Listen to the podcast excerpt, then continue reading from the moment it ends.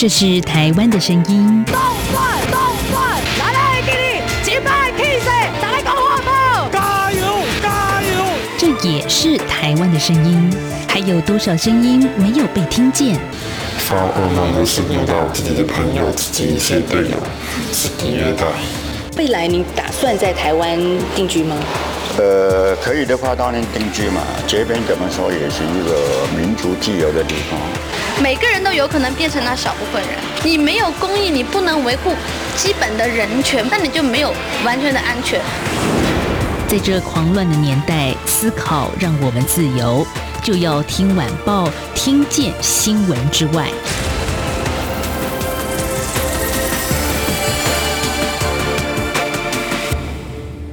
收听就有听晚报，我是宛如。今天是十二月二十三号，星期三。哎，今天这一集终于邀请到本尊来到我们的录音室现场了。因为过去呢，因受到疫情的影响，好大半年了，我们都是透过电话的连线。今天我们终于可以听到他最真实的声音了。欢迎中正大学犯罪防治学系的戴胜峰老师。哎，宛如好，各位听众朋友，大家好。今年的下半年，大家都过得还蛮平安的。嗯，应该整个天气热起来之后，好像大家放松不少。嗯、对，但是千万不能放松哦，因为昨天的一个最新的案例，就是国内新增了一例 COVID-19 的本土病例。好，这是一个三十多岁的一名女性。那中央流行疫情指挥中心昨天也特别说，因为紧接着下个星期四就是十二月三十一号跨年年了，如果您要参加跨年活动的话，一定哦要全程佩戴口罩。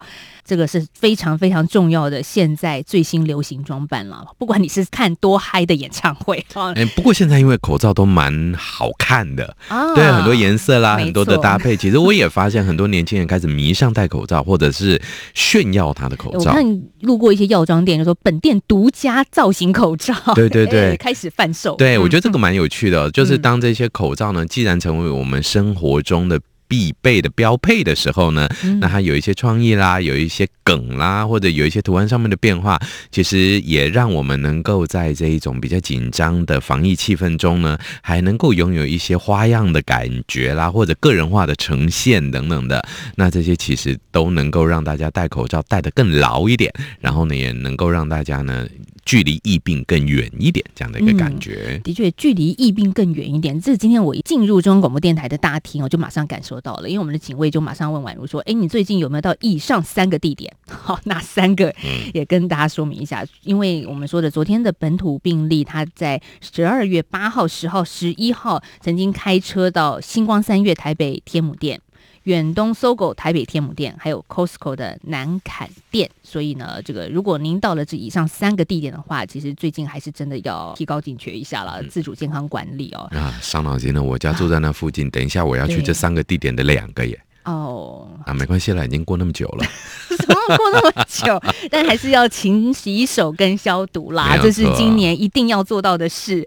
好，不过说到今年一定要做到好多好多的事情啊，我想，呃，二零二零年是一个很特殊的一年，很多听众朋友应该也感觉到说，嗯，这一年过得可能不是那么顺心，或者是也是有可能在里面看到很多的温情跟温暖啊，因为我们在对抗这个疫病的当下，所以。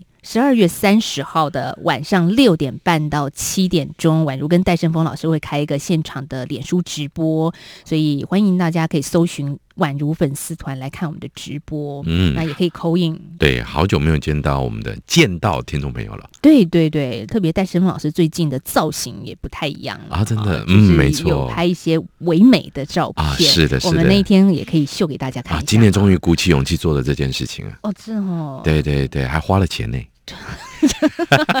到底做什么事情啊？听众朋友那天就知道了，好不好？对啊，这个绝对有完全不一样的视觉效果，响应的哦。哎，是我们其实今年也很棒的是，我们有一些 Podcast 的听众朋友，我们在 Podcast 的平台上下载率还蛮高的哦。所以，哎、嗯，我们会也欢迎 Podcast 的听众朋友，下个星期三可以 call in 进来告诉我们，您是从 Podcast 上收听的。而且，其实戴老师自己也有做 Podcast，要广告一下。哎，什么 什么什么 Podcast 来？不过我的 Podcast 基本上的议题呢。是讲这个相对稍微小小学术一点犯罪心理学的东西，其实蛮有趣的啦。嗯、那我觉得呢，Podcast 在二零二零我们在台湾称为叫做播客元年嘛，哦，好像呢它是一个在网络上面知识传播啦、心情分享啦，甚至是一些声音记录的一个非常重要的一个平台，就这样的出现哦。那我们也希望呢，各位听众朋友们未来能够多多的接近我们各种的 Podcast 所提供出来的讯息。嗯、那我觉得呢。呃，让耳朵有机会可以接触不一样的资讯，那这会是一个非常好的生命经验，也让眼睛可以休息一下。没有错，不要再划太多的手机，也许荧幕可以关起来。所以大家今天听到这，你会觉得说，诶，我们其实录音室里面的这个戴生峰教授不是典型的台湾大学教授，可是我是真的是教授哦。对，可是非典型，因为斜杠还蛮多的，他做很多事情可能是一般的教授不会去做的，哦、像我们刚刚卖个关子，拍写真集吗？我才说要。三十号再公布的，啦啦啦啦啦！对，就是写真集教授。哎，这是我人生一生的梦想，真的耶！这是很需要很大的努力跟决心。哎，人家可能有人一生梦想是希望拿到教授这个职位嘛？啊，或啊，没有，其实现在教授已经相对来讲只是一个阶段了。现在台湾有好多好多种的教授，现在最厉害的、最顶级的一种叫玉山教授。哦，那么差点就要到喜马拉雅山最高峰，对对对，玉山教授。嗯、那好像我们全校我还搞不清楚，我们学校中正大学还有没有哎？那但是呢，其实近年来台湾在这个高等教育人才的养成这些部分呢，其实秉持着台湾多年来对于教育的投注哦，我们资源呢大量的放在教育上。其实呢，就像各位可能都不知道，呃，中华民国宪法我们是有规定一定程度的一个预算额度要放在教育的。在我还没有出国留学。以前我在台湾念硕士的时候，然后我只记得我的老师们跟我说一件事情：什么叫做硕士？国家呢栽培你成为一个硕士，到底做什么事情？他讲的很有趣的一个说法，这是以前我们正大的校长讲的啊。他说呢，所谓的硕士呢，就是希望你在老师的指导之下呢，能够独立完成一件你有兴趣的事情，你想到有兴趣的方法，并且成功的解决了它。哎，我觉得这是一个硕士的一个目标。那当然，那时候大家就会问说，那博士呢？那博士，我还记得那时候校长讲的很有趣，他说，博士就是在指导教授理都不理你的情况之下，你还可以自己找到问题，自己找到方法，并且完成解决他这样的一个目标，也就是独立研究思考这样的一个人才的培育。好，今天我们要延续这个话题来谈教育。其实，在这一个星期以来，我们看到，嗯、呃，在学术界啊，常常被引用的一个叫做华裔资料库。我遭到爆料是说，诶，配合中国政治审查，矮化台湾的主权啊。当然，这件事情爆发之后啊，像台湾的一些学术单位就立刻群起抗议啊。像在今天，同样也有一些新闻发酵，教育部长潘文忠呢就在立法院答询民进党立委范云的质询的时候，就说呢，明天会邀集陆委会、文化部、经济部、资产局进行跨部门协商，希望针对这个事情。提出好的应应办法，不要说诶，台湾的这些学者的心血结晶，如果送到大陆去之后呢，只要谈到我国的部分。就被改成台湾，或者是说，诶，有一些敏感的字词啊，像是香港的反送中啊，这个中国的社会运动啊，就完全被消音。像台湾的有一些老师们西进到中国去教书，要注意的妹妹嘎嘎其实也还蛮多的。今年四月哦，海峡交流基金会的交流杂志就有一篇专栏专门提到这件事情，就是说，二零一二年六月哦，大陆开放台湾人担任大陆的高校教师以来，估计啦，保守估计，台湾老是西进的，大概有五六百人之多。那当然，呃，就会在这篇报道里面谈到说，为什么要西进啦？难道台湾不好吗？啊、好，其实就有老师就说了，哎，主要是台湾没有机会。啊，与其说，我觉得刚刚宛如您提到一个很好的一个状况哦，台湾训练出来的，我们早期把它一个名称叫做。土博士啊，那最近呢，把它比较完整一点的说法，就是本土栽培的这样的一个高等教育人才，我们叫做本土博士了啊。好，那如果从本土博士这个角度出发的话，到底本土博士跟洋博士的差距在哪里啊？那我觉得本土博士跟洋博士最大的差距，第一个点有可能会在哪里呢？也就是如果你的留学国本身语言的环境比较特殊的话，那比方说像我本身在日本留学，的确呢，你我在那里学习日文是可以非常的这种类似于。用有点在日文的说法，就是把身体浸到这个酱缸里面那种感觉啊，它会很快速的进到你的身体里面去，这是语文上面的优势。那第二个部分呢，在于就是说国外生活所带来的另外一种多元生活资源支持的这种独立感受啊，这是第二件事情。那台湾的土博士呢，唯二会差的，我觉得大概也就是在这两个部分。第一个就是也许在语文的环境上面。没有我们这些留学博士来的那么的具有优势，这是第一点。嗯，那第二点，大家对于“土博士”这三个字，这三个字呢，所一种很意外的想法就是，你既然是土博士，那怎么会？好过于教你出来的这些留学的这些博士们呢？是啊，你知道这个“土”这个字，我们如果从传播学的智慧来说，这个论述就不太正向。对，所以对对，土巴勒，对，干脆就讲接地气博士好了，未来 对不对啊？哎，可是就有一个那种土洋大战之争啊！对对对，你看一个学校开唯一一个教职哈，可能是中正大学这么好的国立大学的里面的一个缺有土博士，就是台湾读完博士学位的这些老师，嗯、那也有从国外。好，跟香代老师从日本回来的，那我要用谁呀？基本上呢，我们也必须要很诚实说，目前的确杨博士还是有非常大的优势哦，大家还是喜欢用。对，对嗯、那。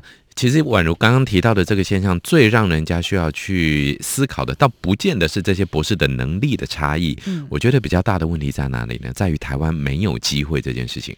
什么叫做没有机会呢？也就是我们的高等人教育人才的这些培育过程呢，并没有跟着我们真正的需求在走。我们现在看到的，其实，在高等教育界，台湾的高等教育界，倒不见得是土博士、洋博士之间的问题了，而是什么东西呢？各位可能真的都没有想过了，就是老教授。受这件事情，我们现在教授已经极端的老化。以我们中正大学犯罪防治系来讲，最年轻的教授也已经四十三岁了。当然，我们绝对不会说六十五的知识是腐败的，是陈旧的。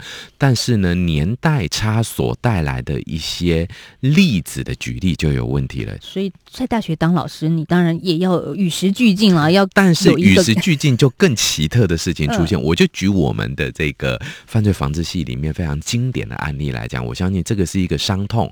台湾治安史上呢，让人觉得最恐怖的这个犯罪集团——陈进兴、高天明跟那个林春生嘛啊的这个三人犯罪集团呢，他们犯下一个大家印象中觉得非常恐怖的，叫做白小燕命案。对对，那我昨天呢，当然也提到了这个白小燕命案，因为我们有提到，就是说，哎，这种精神鉴定的一些人格上的反社会人格鉴定等等，我就以这个案例里面的这一位啊，我们叫做呃林哎。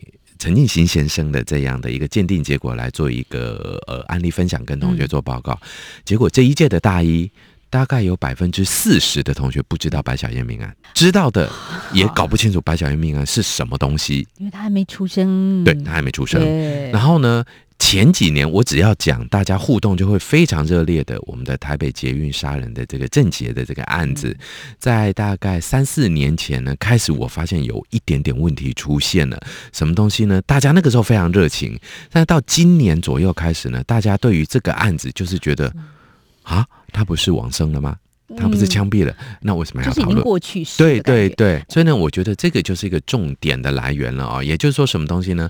本土博士跟杨博士在这个区块上面，他就有无与伦比的强项。嗯，尤其在我们人类行为科学这一块，我就可以真的很重要的举一个例子了啊、哦。比方说，我当时我在毕业二零零六年在日本拿到学位的时候，也曾经尝试在日本找工作。但是呢，我的指导教授奉劝了我一句话，他说：“戴桑，回到你的母国，回到台湾去，你可能可以。”不止在学术上，不止在教育上，甚至在一些知识科普推广上，或者在一些更多的行政资源上面呢，你能够发挥你的专才，这是第一点。第二件事情呢，倒让我完全没有想到过了。他说呢，你想想看，我们做这些犯罪研究的，你未来如果留在日本，你会有数不完的日本的案例可以来讲，但是你所能做到的，就是一个台湾养成的养分的学者来去解释日本的案例，你永远没办法成为一个日本人的文化思维来去。看日本的案例，同样的，你回到台湾以后，台湾的养分会让你用日本的方法来去解释台湾的案例。其实这样子呢，更能够带来人类行为科学的多元化。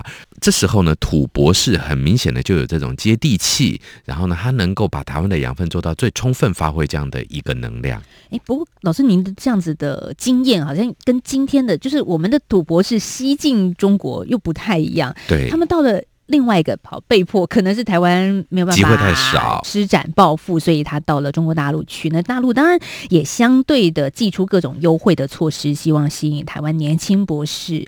那有一个很关键的，就是说第一个，当然呃，水土服不服的问题，对，包含政治啦、经济啊、学术啊，你可能都得重新来适应嘛。是的。除了这些问题之外，还有很实质的薪资问题。那这个部分，我们下个阶段再来聊。我是中央流行疫情指挥中心指挥官陈时中。全球武汉肺炎疫情持续升温，我国自十二月一日启动秋冬防疫专案。第一，如果您需要入境我国或自我国转机，请准备登机前三日内的 COVID-19 核酸检验报告。入境后也请配合居家检疫。第二，出入八大类场所，请您务必佩戴口罩。第三，请各医疗院所提高警觉，加强疑似个案通报筛检。有政府，请安心。资讯由疾管署提提供。大家好，我是张婉如。就要听晚报将在年底画下句点，谢谢大家陪着婉如度过二零二零一整年。我们也感谢不少 Podcast 上的新听友的加入。节目将在十二月三十号星期三晚间六点三十分到七点开放脸书直播与扣印。我们的老朋友中正大学戴生峰老师要和大家回顾二零二零，展望二零二一。请大家聊聊二零二零年印象最深刻的新闻事件或个人故事，也能谈谈您的来年新希望。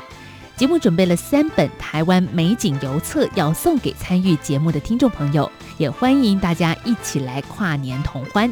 节目现场参与的方式有三种：方法一，搜寻脸书宛如粉丝团，直接在脸书下方留言；方法二，打 call in 电话。台湾的听众朋友，您可以拨打 call in 免付费专线零八零零八八零六九九零八零零八八零六九九。中国大陆的免付费电话：华北零一零一零八零零八八六零零六三；华中、华南请拨零一零一零八零零一八六零零六三。方法三：加入宛如的微信。Good morning，底线台湾，在活动进行当中，也欢迎大家来留言。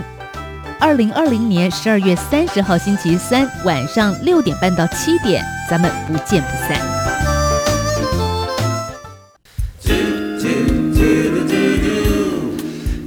听最有 feel 的台湾之音。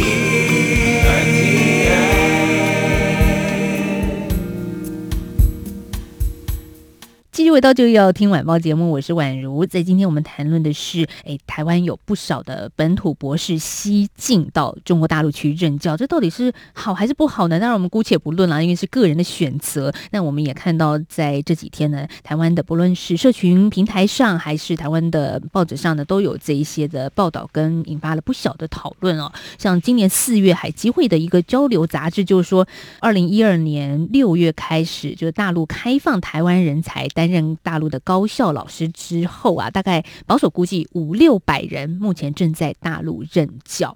如果我们说很现实的，老师，你看在台湾，我们如果要从一个最简单的刚进去是助理教授嘛，这个职缺开始的话，嗯、大概六万出头新台币。对对，那可能我们如果不要念到博士哦，那可能是台积电工程师哈，那个硕士再加上一些红利跟股票的话，就超过这个薪水了，绝对超过的、哦。对呀、啊，那但是呢，其实换个。呃，方向来讲啊，当然教职跟一般业界的工作，它是有完全不一样的形态啦哦。所以呢，我觉得这是需要有人格特质的一些部分。像我个人很喜欢教育，很喜欢讲一些什么，所以呢，当教职当然很好。另外一个角度是我也没有能力到台积电了啊，所以这个比较心酸的一个结果之外，好，哎、欸，不过就也有这个呃，去西进的台湾老师有分享一个，就是说真的啦，薪水不算低，如果比起台湾您刚刚说的六万多块台币一个你一个月来说的话，但是。其实也没有想象中的那么的高，没有错，这也是一个现实。呃，其实呢，我们也本身也到大陆，曾经在呃早期相对来讲交流非常热络的那个年代的时候，曾经有去讲学或者演讲的经验哦。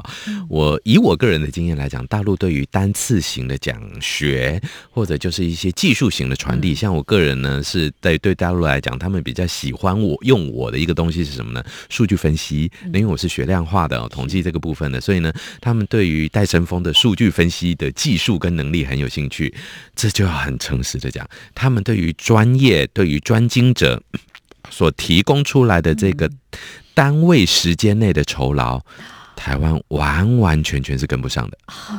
真的，我讲的就是单元时间内的酬劳。你要概率分享一下啊，这个当然概率绝对可以分享。是我举个例子来讲，我同样的一个统计的方法啊，假定我去教一个最单纯的叫做描述性统计，大约可以在三个小时内的课程内上完。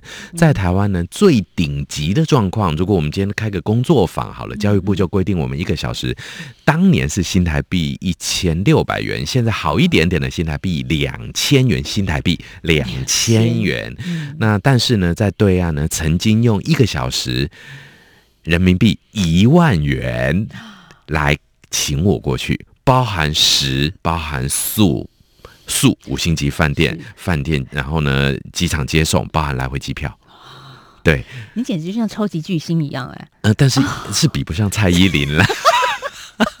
应该去商演啊！没有央广，等一下现场开始教平均数怎么算。老师的那个车马费，我不敢拿出来。对，天哪！对，那他们的确就一个小时，他会给你一万元的人民币。那这个就让人非常的惊恐，很惊悚的一个价钱。我不是教同样的东西吗？我们今天这个工作坊分享的是一模一样的东西啊。那为什么会有这么大的价钱上面的差异呢？那我就不讲那么多嘛。也许我今天平均数里面，我今天有另外的十种方法，那我在台湾就教两种就好了。反正等之后你再找我听后面的八种。嗯嗯，可是毕竟教自己的学子哦，就是像可能有时候自己回学校任教是学弟学妹啊，你总是会想要倾囊相授啊，这这也是一个情感性的连结。但是如果我们这只能诉诸情感的话，没有给老师实质的报酬回馈，嗯，那就变成我们就是讲叫做教育的热忱，而不是教育的专业等价。对，我觉得专业等价的这个观念在台湾的确很需要去建立起来的哦。那我们都很希望呢，这个是一句，我觉得这个俗谚呢，很多打坏了我们对于专业的一个期待，叫做“小个短袜”。嗯，我们希望呢，吃东西又便宜，这东西又大碗，而且这个料又实在，烹调又很好，又是五星级大厨煮的，然后你最好很便宜的卖给我。不过，如果中国他愿意花。比较高的薪资把台湾的这些土博士挖角吸进的话，那其实他图的是什么呢？想想看给戴老师这么高，那其实他们也希望从你身上挖出更多的东西。对，嗯、然后这边后面就要跟各位听众朋友们分享的就是，那戴森峰除了这个人家要的东西以外，其实我还有好多好多的专长。我想听众朋友们应该也知道，我们有犯罪议题的一些逻辑，我们有心理学的专业知识等等。但是对于比方某一次的工作坊，他只想学这些统计的时候呢，他就会觉得你那些东西是我不要的，甚至他也会审我的这个报告的稿件或者是内容。我记得那个真的压力会很大。怎么说呢？比方说，我们今天在做一个统计题目，我会这么说：哎，各位同学，我们现在看到的呢是台湾全国从二零一零年到二零一六年的资料。然后我们就会写在我们的稿子里面，他会把“台湾全国”这两个字拿掉，或者当我们比资料的时候呢，我们说“台湾与中国资料的数据显示”，“中国”两个字要拿掉，要换成“大陆”。嗯，哎，那这些东西呢，就让我第二个感受到了，是的，中国这边呢，的确会愿意给专业非常多的资源，但是你要按照他的游戏规则，他资源才会下得来，敏感是他定的，对啊，对我们来讲不敏感啊，对啊，对啊。那同样的，也就是我们的陆生朋友来台湾上课也很有趣，会告诉我说，哎，老师。你们有没有不能说的？不希望听到陆生嘴巴讲什么出来？我说没有啊，陆生讲什么都可以啊，你想讲什么就讲什么。他说：“诶，台湾什么都能讲。”我说当然可以啊，但是你不要不要说戴胜峰太胖就好了。我会笑笑的讲这个，对，我就说你只要不准说我胖，其他都没问题。除了这个笑点，大家记得下礼拜 call in 什么都能讲哦。对，就是不准讲戴胜峰胖啊。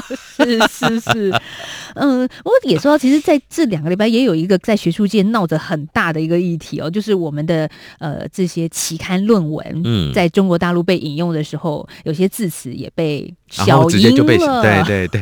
其实我的博士论文。也是这样的，我博士论文呢，你也是受害者吗？呃，与其讲受害者，就是我是不明就里的。我的博士论文，因为我是写日文的，嗯，那我日文呢投，诶、欸、也没有投稿，就只是就是出版之后呢，大概两个礼拜以后就有简体字版了。哦对，所以各位，如果您在大陆的书店里面买到我的博士论文，好像不是太意外的。但是呢，因为里面所有的东西呢，通通被改过了，虽然他还是尊重我写日本东北大学，然后呢。呃，学呃博士生啊，带神风出版，然后呢，出版地啊，然、呃、博，然后还把我的这个身份就是中国台湾都写，那我反正你要怎么写，这是你们的自由嘛啊。那但是重点就是他把我里面写的所有的国别比较这些部分全部都抽掉了。那那那这样怎么比呀、对，所以我里面写到的所有的台湾跟日本的比较，全部都抽掉了。他觉得台湾怎么跟日本比？中国才能跟日本比。对中国的官方定调来说，这不是国与国的比较。对，所以呢，他真的抽掉了很多东西以后呢，仅呈现啊呃，呃，比方说某一个研究里面的某一个。感觉或某一个结果，或者某一个分析的样态等等这些东西的，所以我觉得，哎，我第一次看到原来我的博士论文剩骨头的时候是这个样子，因为它抽掉的其实都是肉的部分。对，对，所以原来我的博士论文变成钢架的时候是这样子的一个感觉。门人家明明是一栋很漂亮的大楼，就被你把墙壁先敲掉了，再把里面卫浴设备抽掉了，然后呢，瓷砖换颜色了以后，剩下骨架的时候，其实我自己都不太认识。但是仔细看看，哎呀，名字是我耶。那如果真的有人买去阅读的话，他看到了什么？我自己都不知道，我要对，应该应该会不太懂，对，因为很多东西就已经被抽离了啊，所以我觉得这个也就是说呢。当然啦，我觉得我们都是尊重每一个国家他们自己的，就像这个也是普世价值的，各国不要互相干涉内政的这个观点呢。那所以换个逻辑来讲，我们更希望呢，也就是未来中国大陆这一边呢，对于学术上，因为我觉得呃，我们一定要一个准则，就是学术应该是。完全的中立，而且是毫无什么方向性的。我们其实就是只是很单纯的，绝大部分的学者，我甚至可以讲九十九点九九九九九的学者，都是没有什么过度的立场。我们就是把真相呈现出来。当真相被迫必须被扭曲的时候，其实压力就出现了。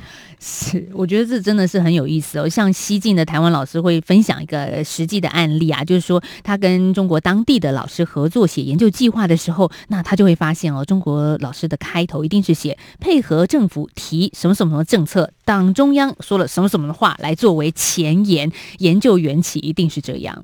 好，哦、那其实还蛮好写的。哎，对，其实忽然间，对，为什么我忽然间眼睛亮起来呢？我每一次写研究计划，为了这个如何吸引人，如何 让我的研究有价值，我真的想破头。通常前三句话最难写，没想到这么写啊！那好，谢谢。好了，我们一直认为，其实学术应该是中立的，毕竟是各个研究者他们的思想交流啊。那我们最近也看到，像是中国的台湾学术文献数据库呢，就有。不少的文章被送中后消失哦，像什么样的文章呢？如果太阳花运动啦、香港的反送中以及台湾社会运动、中国社会抗争，当然这样的做法呢，在这个星期也引起了台湾学术界的一个反弹跟抗议啊。换个逻辑来讲，就会让我们尽我们自己最大的能力，来让所有的一切都是渐渐的往向学术的中立化、学术的真相化这些部分的话，我相信呢，我们也期待。就是说，中国其实在这十几二十年的发展之后，其科技立国或者是这些技术部分呢，